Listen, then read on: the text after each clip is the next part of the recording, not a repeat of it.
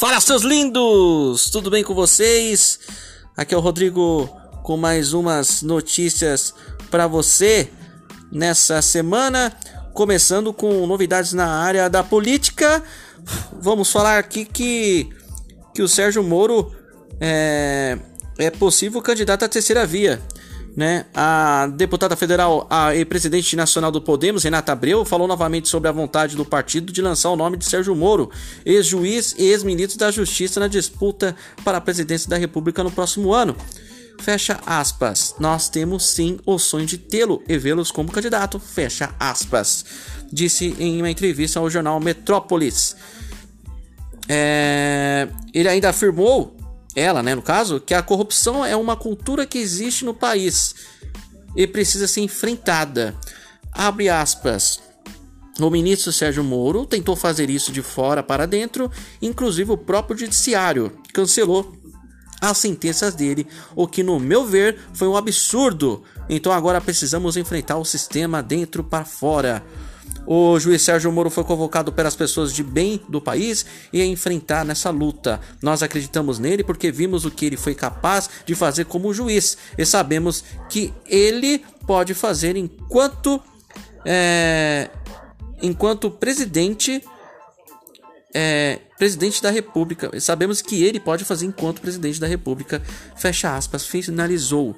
Moro esteve em Brasília no início dessa semana e se encontrou com Renata, porém o ex-juiz não anunciou ainda é, qualquer resposta definitiva sobre a sua possível participação na presidência da República.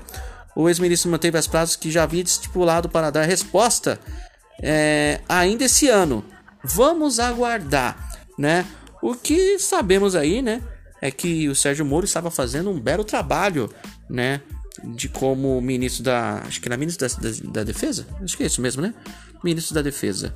E ele estava lá é, fazendo um belo trabalho. Até que quando estava chegando já perto dos filhos do Bolsonaro, é, é, as coisas já estavam começando a ficar meio preto pesado pro Bolsonaro.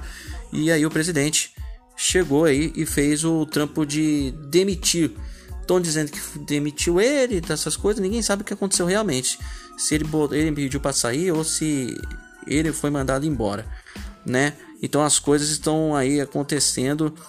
É, vamos ver os próximos capítulos, né? Enquanto isso, o Bolsonaro disse que deve vetar o fundo eleitoral para 5,7 bilhões para 2022. Fundo eleitoral é aquilo lá que o pessoal, os políticos, usa para nada.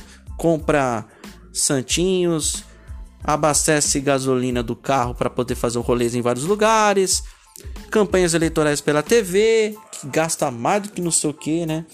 O valor foi aprovado pelo Congresso na semana passada durante a votação da LDO de 2022.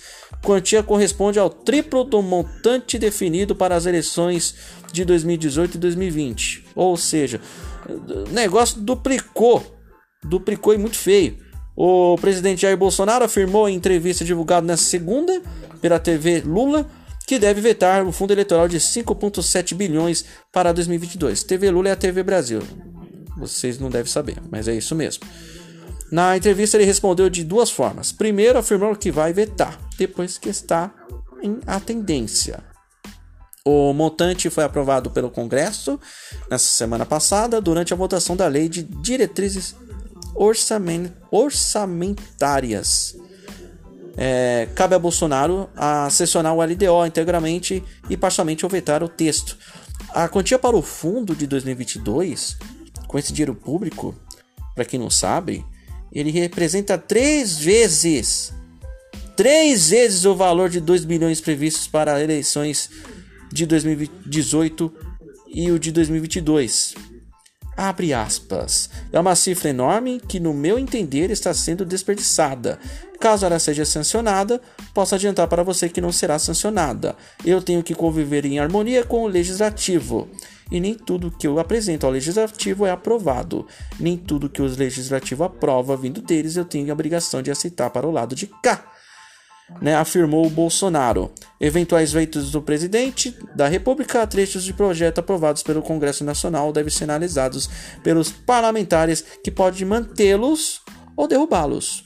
Eu só não entendi uma coisa. Se o Flávio Bolsonaro e a Bia Kiss e a outra lá, a, outra moça, que eu esqueci o nome agora, que fugiu o nome aqui, era contra, mas votaram a favor. E ainda veio com a desculpinha que não sabia, que não sei o que. Gente, né, o negócio tá feio, né? Vamos aguardar. Esperamos pela obrigação do presidente que ele vete isso aí, né? Porque 7 bilhões para ficar sujando as ruas da cidade de, do seu estado fica meio chato, né? Já basta a corrupção e ainda a cidade ser sujas com, com, com Santinho, apesar que no ano que teve em 2018, acho que não teve Santinho, eu não me lembro, eu não me recordo. Vamos para as notícias da Libertadores, onde teremos tá tendo um jogo e vamos depois aí falar a respeito a partir dessa semana sobre a Libertadores aí do que está acontecendo. Mas nesse exato momento hoje que eu estou gravando, LDU e Grêmio está no 0 a 0. E cara, tem uma notícia aqui que me deixou indignado. No Piauí, mulher trans é amarrada e espancada com pauladas após acusação de furto. Uma mulher travesti em situação de rua em Teresina foi amarrada espancada e presa no porta-malas de um carro por pessoas que acusaram de furto. As agressões foram gravadas nesta segunda-feira e o vídeo viralizou hoje. Nas imagens é possível ver dois homens desferindo golpes com pedaços de madeira contra a vítima, enquanto ela permanecia imobilizada né, no, no porta-malas de um veículo. Em outro momento, o vídeo mostra a presença de agentes do, da Guarda Municipal da cidade que vem a mulher sendo espancada, amarrada no chão, né? Ou seja, o, os policiais não fizeram absolutamente nada para poder aí resolver a situação, né? É... Na presença ali do guardas da municipal da cidade que vem a mulher amarrada no chão, né? Como eu tava falando, e o vídeo não registra nenhuma interferência das autoridades policiais. No entanto, a Guarda Municipal de Teresina explicou que o caso ocorreu na residência Parque Brasil 3, zona norte da cidade, e que os agentes exigiram que os agressores a soltassem imediatamente. No vídeo, os agentes primeiro conversam com os dos agressores enquanto ele segura a ponta de uma corda e fica sacudindo as pernas de Amaral, como é conhecida a mulher na região. Somente depois da explicação do suspeito que acontece o processo de soltura. Abre aspas. Na sequência, a suspeita foi algemada e, juntamente com o suposto agressor, foram conduzidos à central de flagrantes em Teresina para apuração do caso. Sobre o vídeo de que um travesti aparece sendo espancado no porta-malas de um carro. A GCM não presenciou o fato de vez que chegou ao local, posteriormente ressaltou guarda em sua nota.